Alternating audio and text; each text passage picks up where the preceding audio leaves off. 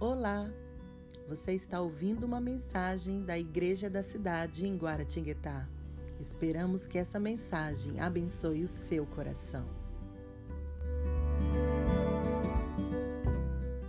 Nós temos missionários que estão lá diretamente para que um dia também esses povos possam conhecer Jesus. E essa é a nossa missão, ir com eles. Por isso, concordamos com essa afirmação de John Piper, que o mais importante não é missões, o mais importante é adoração. Para que todos os povos venham ter o privilégio que eu e você temos de adorar ao Senhor de todo o coração. Então, vamos juntos ler a palavra de Deus. Isaías capítulo 6, 5 a 9 está escrito na sua Bíblia. Então gritei: Ai de mim, estou perdido, pois sou um homem de lábios impuros e vivo no meio de um povo de lábios impuros. E os meus olhos viram o Rei, o Senhor dos exércitos. Então um dos serafins voou até mim, trazendo uma brasa viva que havia tirado do altar com uma tenaz. Com ela tocou a minha boca e disse: Veja, isso tocou os seus lábios, por isso a sua culpa será removida e o seu pecado será perdoado. Então ouvi a voz do Senhor clamando: Quem enviarei? E quem irá por nós? Eu respondi: Eis-me aqui, envia-me. Eu disse: Vá e diga a este povo: estejam sempre ouvindo, mas nunca entendem, estejam sempre vendo e jamais percebem. Que o Senhor aplique esta palavra no meu e no seu coração e produza frutos a cem por um. Davi, ah, Isaías teve uma visão na época do rei Uzias, o rei tão conhecido e tão famoso que a data da morte dele se tornou a data referência. A visão é datada no ano que morreu o rei Uzias. A história bíblica, ela é marcada de pessoas que tiveram um relacionamento especial com Deus. E até hoje, pessoas que tiveram um relacionamento com Deus tão intenso, foram levar também esse relacionamento aos que não conhecem o amor de Deus. Por exemplo, David Livingstone, ele disse sobre a relação de Deus, que Deus, na verdade, foi o primeiro missionário. David Livingstone, que viveu entre 1813 e 1873, ele diz: Deus teve um único filho e fez dele um missionário. Esse homem, ele deu a sua vida por missões. Deixa eu te dar uma dica: se você não ouviu falar ainda e não conhece a biografia de David Livingstone, procure e leia. Foi um pastor, médico, explorador, foi o primeiro homem branco a entrar no interior da África. Esse homem deu a vida pelos africanos. Teve uma vez, acharam que ele tinha morrido e ele estava lá no interior da África fazendo o trabalho. David Livingstone morreu e o seu corpo foi achado de joelhos orando. Ele teve febre amarela, teve várias complicações, mas a última imagem do corpo dele, quando o encontraram, foi de David Livingstone na sua cama, morto, em posição de oração. Sabe o que, que fizeram? As pessoas que moravam naquele vilarejo tiraram as vísceras e o coração de David Livingstone, enterraram naquele lugar, porque esse era o seu desejo, e o seu corpo foi mandado para Londres. Hoje, lá na Zâmbia, aonde ele foi achado orando, está sepultado o seu coração, mas o seu corpo está na abadia de Westminster, em Londres porque é considerado um dos maiores britânicos de todos os tempos. Um homem que deu literalmente o seu coração por missões. Sabe por quê? Porque Dave Livingstone era um homem de adoração. Ele amava a Deus e ele orava. Quando eu tinha 14 anos de idade, um pastor foi pregar num acampamento. A nossa igreja acredita muito em ministério de acampamento. A juventude eleve, os nossos eleve extreme, porque de fato nós acreditamos que esses ministérios tocam o nosso coração de uma maneira poderosa. Quando eu tinha 14 anos, um pastor pregou sobre entregar a vida para o Senhor Jesus. Não é dinheiro, não é um momento, não é um sentimento, é a vida. E eu nunca mais esqueci, naquele acampamento com 14 anos de idade, daquela pregação falando da nossa entrega. E naquele dia eu me decidi pelo ministério. E aí, de 14 até 18, eu me envolvi na igreja, eu pregava, eu servia, eu ia para regiões do interior do estado do Rio de Janeiro. Às vezes, a gente andava duas horas em cima de um caminhão para chegar lá num pequeno lugarejo que cada um trazia o seu banquinho e tinham dez pessoas. E ali a gente evangelizava, pregava, entregava alimentos e depois ia embora.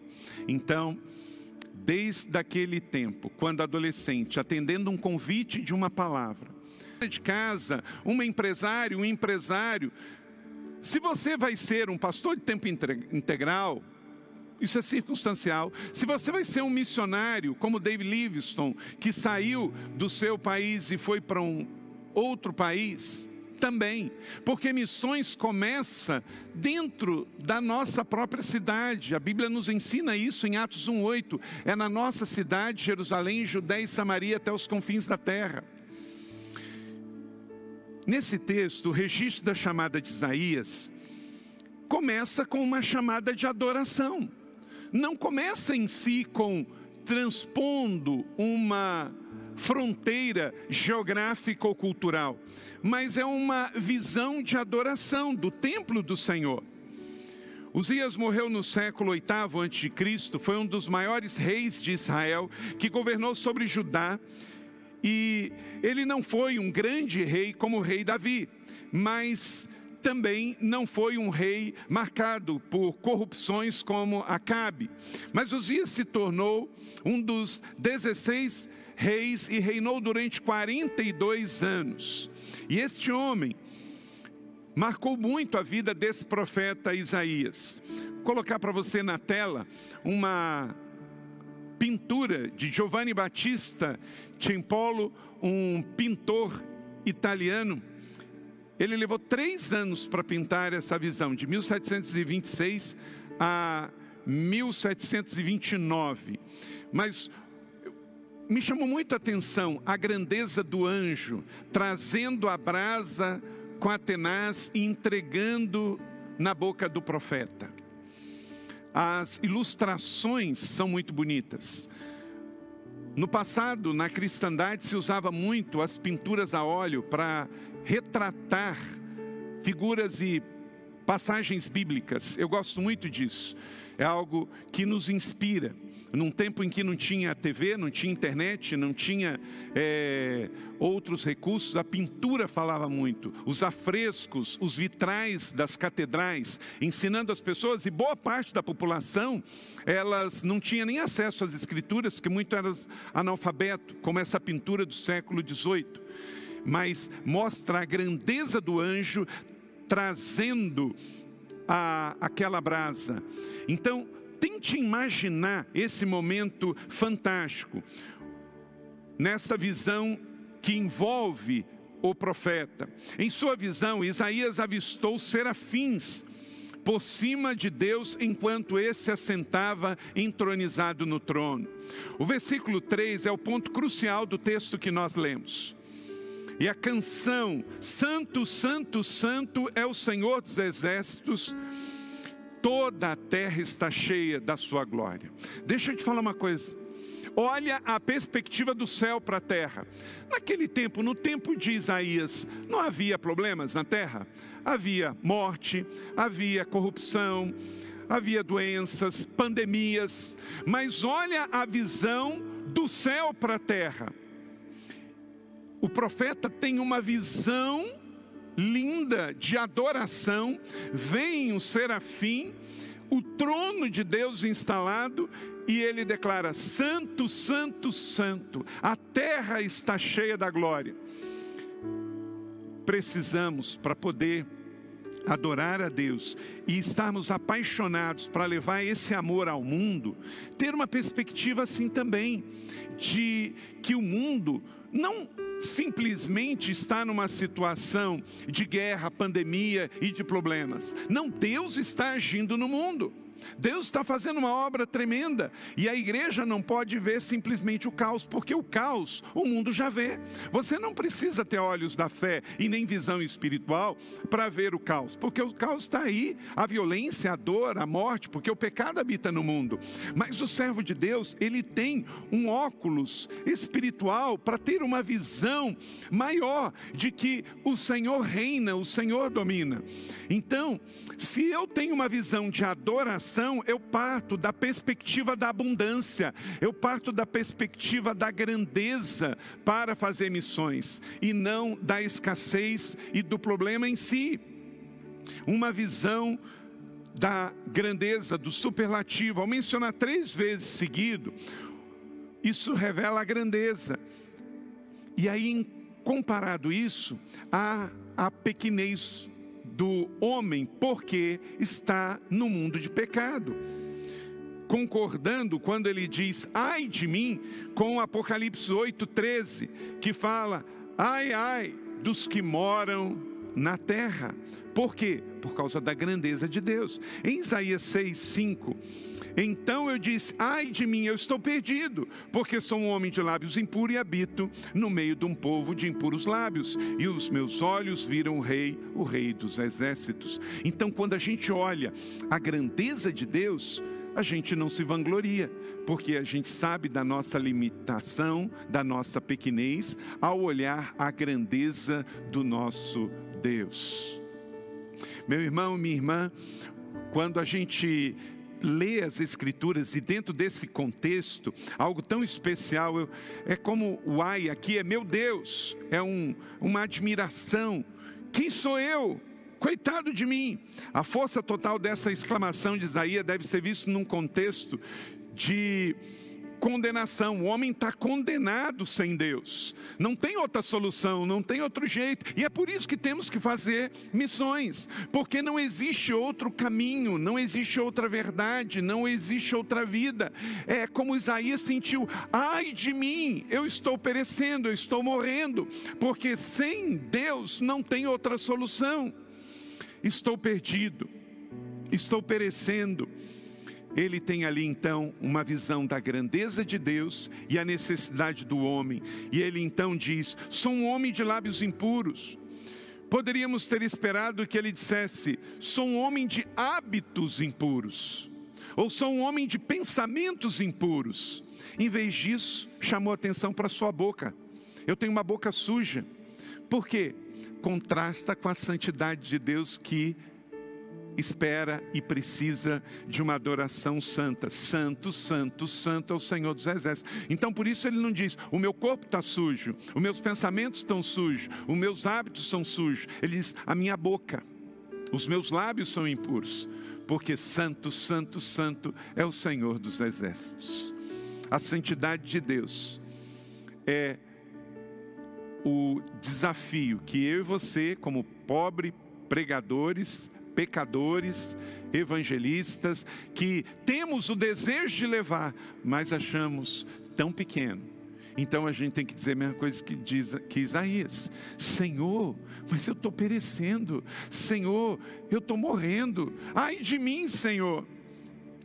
Essa, esse contraste da grandeza de Deus com a glória, com o anjo, com o serafim, com o trono, comparado à nossa pequenez, a nossa nosso estado de lábios impuros, deve nos levar a um desejo de então estar mais perto de Deus, então adorá-lo e assim sermos motivados a ir fazer missões e evangelismo para trazer mais pessoas, como mostrei aqui no vídeo Pastor Naia. Não queremos os 33 milhões de falsos deuses e ídolos, queremos adorar o único que é digno de toda honra, de toda glória e de todo louvor. Não vai ser fácil, porque a nossa natureza tende ao pecado, não vai ser fácil, porque a nossa natureza tende ao erro, mas é o desafio meu e seu. Buscarmos a santidade de Deus todo dia. Isaías 6,8. Depois disso, ouvi a voz do Senhor que dizia: A quem enviarei e quem há de ir por nós? Aí o que, que Isaías fez? Depois de olhar a grandeza de Deus, a sua própria pequenez, ele disse: Então, Senhor, eu estou aqui, usa-me. A palavra apóstolo significa justamente enviado, porque depois de Isaías ter um confronto com a adoração, passar pela purificação e se entregar em rendição, acontece missões. Teve o encontro da adoração, ele foi confrontado com a brasa viva, os seus pecados foram perdoados, então ele se rendeu. Aí ele estava pronto para ser enviado, como eu e você. Hoje o pastor Mário Freitas pregou uma mensagem. Convido você a assistir aqui no canal da Igreja da Cidade Online, que foi no culto de hoje cedo. Ele disse que a coisa mais importante é a presença.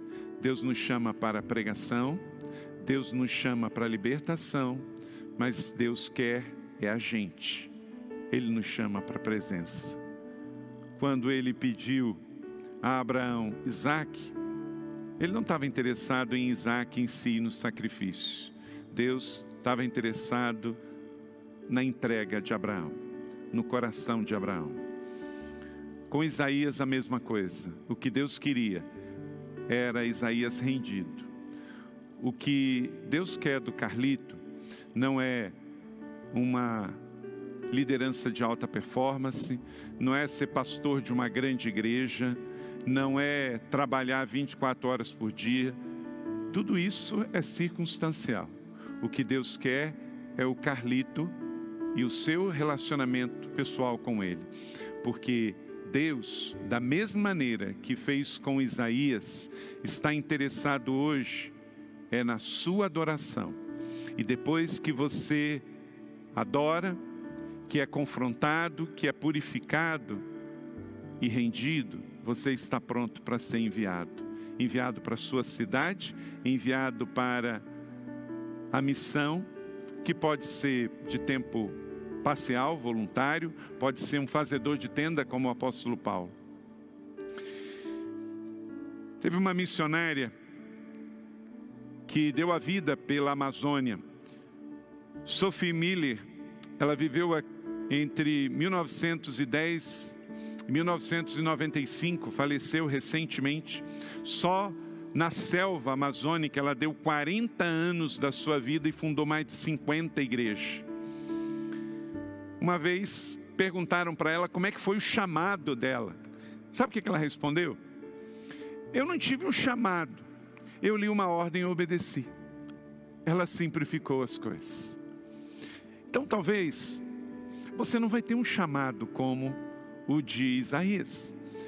Talvez você não vai ter a experiência que eu tive num acampamento e ouvir uma pregação que tocou tanto e que me chamou tanto, basta você dizer sim à palavra de Deus, a grande comissão, essa simplicidade da Sophie Miller, que deu 40 anos da sua vida para missões dentro da Amazônia. E ela morreu na selva venezuelana. Ela disse de forma muito tranquila: Olha, eu não tive um grande chamado. Eu li, havia necessidade, eu obedeci. Hudson Taylor, médico, um dos pioneiros na China, no interior da China, viveu entre 1832 e 1905. Ele disse que a grande comissão não é uma opção a ser considerada, é um mandamento a ser obedecido. Sabe por quê? Porque a grande comissão não é uma grande sugestão, a grande comissão é um mandamento. Anote aí cinco dimensões à luz deste texto porque vivemos missões como estilo de vida. Deus hoje te chama para entender e atender às cinco dimensões. A primeira delas, entenda a dimensão da santidade de Deus. Deus é santo e Ele quer adoradores santos também. Isaías 6,5. Então gritei: Ai de mim, estou perdido. Essa é a primeira dimensão. Quem não entende a importância da adoração nunca entenderá a maior essência e motivação de missões. Em essência, o foco de missões é transformar cada perdido num real adorador. Então, essa é a primeira dimensão de missões. Por isso eu disse no início dessa palavra que missões não começa na terra, não é terra terra, é céu terra, porque começou no coração de Deus. Deus é o maior missionário, porque ele deu o seu único filho, Jesus Cristo, para vir ao nosso mundo e alcançar todos nós. Então, como nesta passagem de Isaías, se você pensa em missões, comece começando, comece pensando em adoração primeiro. Segunda dimensão. Hoje Deus te chama para entender e atender a segunda dimensão. Entenda a dimensão do pecado humano. Todos somos pecadores. O mundo não é o nosso campo inimigo. O, o mundo é o nosso chamado. Isaías 6,5: Pois eu sou um homem de lábios impuros e vivo no meio de um povo de impuros lábios. Os meus olhos viram o Rei, o Rei dos exércitos. Aleluia. Então, essa é a segunda dimensão. Eu sou pecador. Olha para cá, olha para cá. Quando uma igreja, como a igreja da cidade, que é uma igreja missionária, ela entende profundamente três paradigmas isso faz a gente ficar ainda mais apaixonado por missões. O tamanho do amor de Deus pelo mundo. Deus amou o mundo de tal maneira que deu o seu único filho. Então o amor de Deus é desse tamanho. Então nós temos que entender o tamanho da grandeza do amor de Deus. Outra é justamente essa, a profundidade dos nossos pecados. Eu e você somos pecadores e não temos outro jeito. Como Isaías diz, eu estou perdido. Quer dizer, não tem outra solução, não tem outra saída. Então, entenda, mande embora toda religiosidade, todo orgulho. Eu e você somos pecadores, não somos melhores do que as pessoas que estão lá na sarjeta usando drogas, a prostituta, o homossexual, qualquer pessoa que está vivendo diferente do padrão que a gente escolheu como igreja. Então, se eu não aceito para o meu padrão bíblico o homossexualismo, mas eu amo e eu sei que Jesus ama qualquer pessoa como Deus me ama qualquer pessoa que se envolve com tráfico, com drogas, com é, qualquer coisa, ou erro, por padrão diferente do meu, ou até um criminoso. Por isso que nós, como igreja, vamos lá na cadeia, porque não é só quem comete pecado que é amado por Deus, quem comete crime também é amado por Deus. Deus não ama só quem vem domingo na igreja, bonitinho, arrumadinho e não tem problemas com os pecados que julgamos mais aparentes. Claro que tudo que o homem planta, ele ceifa. Tudo é uma questão de ponto de vista, de entender que o que eu faço hoje, eu vou colher amanhã. Mas entenda, Deus é amor. E o amor de Deus é incondicional. Ele ama todo mundo. Ama a mim, ama você, ama as pessoas que pensam diferente da gente, tem comportamento diferente da gente, ama o justo e ama o criminoso, porque Deus é amor. Agora, quando a pessoa entende o jeito que Deus se revela, como Isaías entendeu e muda de vida, aí há um encontro. E com certeza, tudo muda. Entenda isso, a dimensão do pecado humano.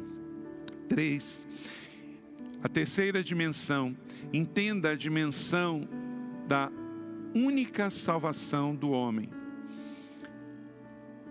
Jesus é o caminho, a verdade e a vida. Ninguém, ninguém vem ao Pai senão por Jesus. Isaías capítulo 6, 6 a 7. Então um dos serafins voou até mim, trazendo a brasa viva que havia tirado do altar com a tenaz. Com ela tocou a minha boca e disse: Veja, os seus pecados, os seus lábios, por isso a sua culpa foi removida e o seu pecado foi perdoado. Isaías reconheceu que era pecador, como eu sou pecador, todos somos pecadores, porque a Bíblia diz que todos somos pecadores.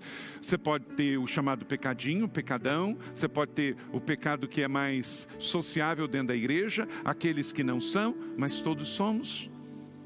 Mas na hora do arrependimento, da adoração profunda, do receber o perdão dos pecados, o serafim veio com a tenaz, que é aquele instrumento que tira a brasa do braseiro, que arruma a brasa e toca nos lábios de Isaías.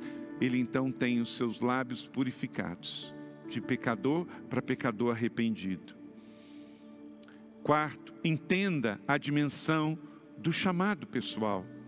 Isaías 6:8. Então ouvi a voz do Senhor clamando: Quem enviarei? Quem irá por nós?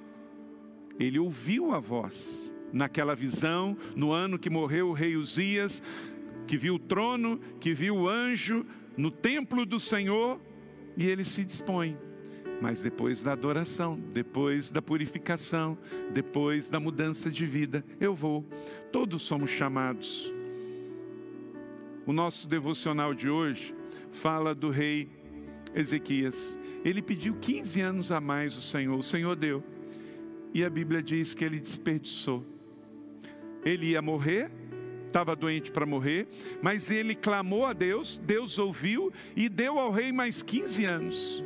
E nesses 15 anos, ele não foi um rei sábio e ele entregou os tesouros que acabou culminando na invasão de Senaqueribe e com isso o povo de Deus foi escravo para a Babilônia. Se Deus te der mais 15 anos, o que, que você vai fazer com isso? Se Deus te livrar de um acidente, se você for infectado pela Covid, for curado, qual o propósito disso? Se Deus te permite um livramento, te dá uma bênção de uma cura física, te dá um livramento físico, é porque Ele tem um propósito. Então estamos aqui neste mundo para adorar a Deus, e estamos aqui neste mundo para usar toda a nossa vida em resposta ao chamado de Deus, seja para ser um estudante, seja para ser um profissional liberal, onde estivermos, a partir de onde estamos, damos uma resposta para Deus. E quanto tempo vivermos nesse mundo, vivermos missões como estilo de vida. Você não precisa ser um pastor, você não precisa ser um missionário de carreira, basta você ser um servo de Deus. E onde quer que você esteja, vai fazer a diferença e fazendo, entendendo o grande amor de Deus pelo mundo, entendendo que você é um pecador, entendendo que você é um instrumento de reconciliação para o mundo. Deus não está procurando religiosos, Deus está procurando filhos amados, regenerados e salvos, para que sejam enviados como missionários no mundo. A partir da igreja local, mas para onde nós formos. Você aceita esse chamado? Esta é a dimensão de missões. Missões tem a ver com um chamado pessoal. Responda sim ao seu chamado. Esses dias me perguntaram se eu imaginava que Deus iria nos conduzir para a realidade que temos vivido na igreja da cidade aqui em São José dos Campos.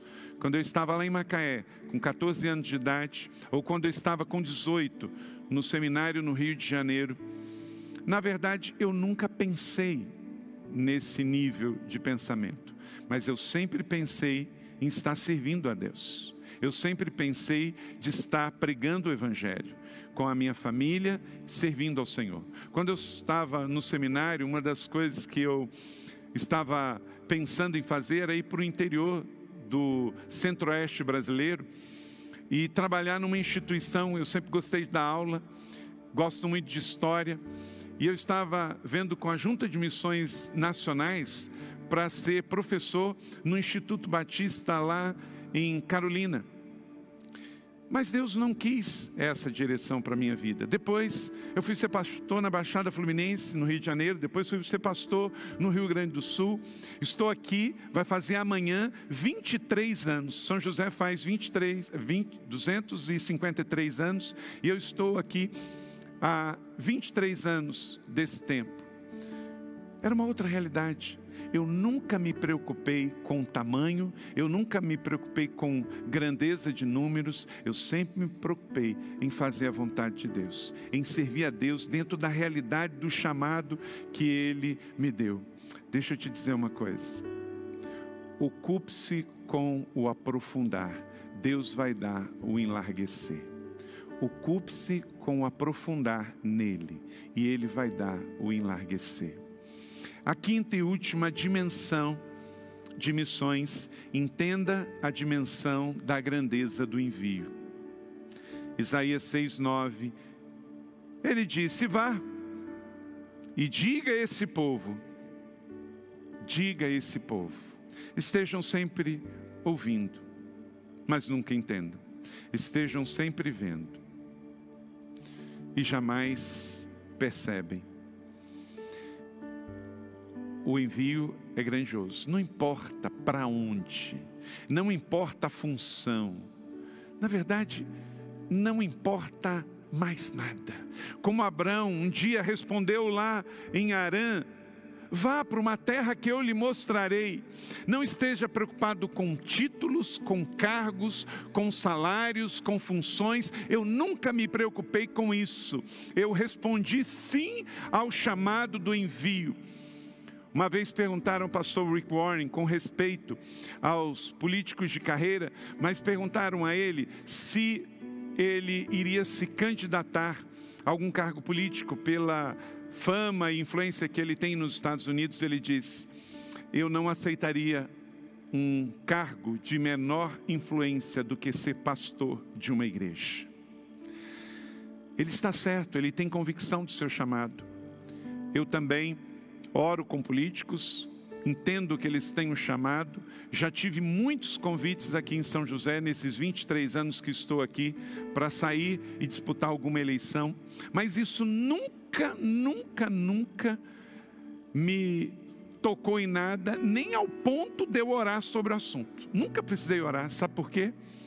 Porque o meu chamado, quando eu tinha 14 anos, confirmado quando eu tinha 18 e fui para o seminário, e confirmado nos três ministérios que Deus me deu em três cidades e três estados diferentes no Rio, São Paulo e Rio Grande do Sul, confirmou cada vez mais que Deus me chamou para ser pregador do Evangelho, pastor de igreja local, um empreendedor social, um escritor, para abençoar vidas, empoderar pessoas. E aí eu espero sim que Deus levante uma geração de jovens, discípulos da igreja, que possam dizer sim ao chamado da política e fazer diferença no combate à corrupção pela cidadania mas eu estou convicto do chamado que Deus me deu, de ser pregador do Evangelho, de ser pastor de uma igreja local, de ser um missionário para plantar igrejas. Hoje, quando eu vejo a nossa igreja com 21 igrejas plantadas, com 40 em plantação, uma igreja com um colégio, uma igreja com institutos, uma igreja com uma rede de mais de 600 igrejas,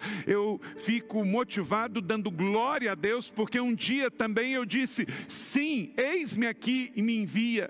Querido, aonde você está hoje, acompanhando essa mensagem missionária no vídeo, responda sim à grandeza do chamado, independente de onde você esteja, independente da sua profissão, da sua idade, do seu sexo, diga sim, eis-me aqui, envia-me.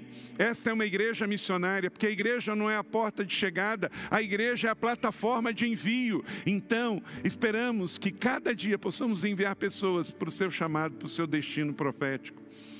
Uma vez perguntaram ao pastor Rick Warren também, outra referência a esse homem que me inspira tanto. Como que avaliamos uma igreja saudável? É pelo número de pessoas sentadas aos domingos? Ele disse: não, é pelo número de pessoas enviadas na segunda-feira. Então, que você que está assistindo essa transmissão agora, já tivemos a transmissão das 10, o culto presencial das 16, agora na nossa última celebração dominical, você que está aí, Amanhã é segunda-feira. Amanhã é dia de viver missões como estilo de vida, 24 horas por dia, 7 dias por semana. Então, essas cinco dimensões de missões diz respeito à sua vida, entendendo que não é para o outro, é para você. Não é para o que está distante, é para o que está perto. Então, nesse texto de Isaías, fala que Deus está vivo, que Deus é soberano, que Deus tem autoridade, que Deus é santo que Deus é glorioso e que você é o enviado dele.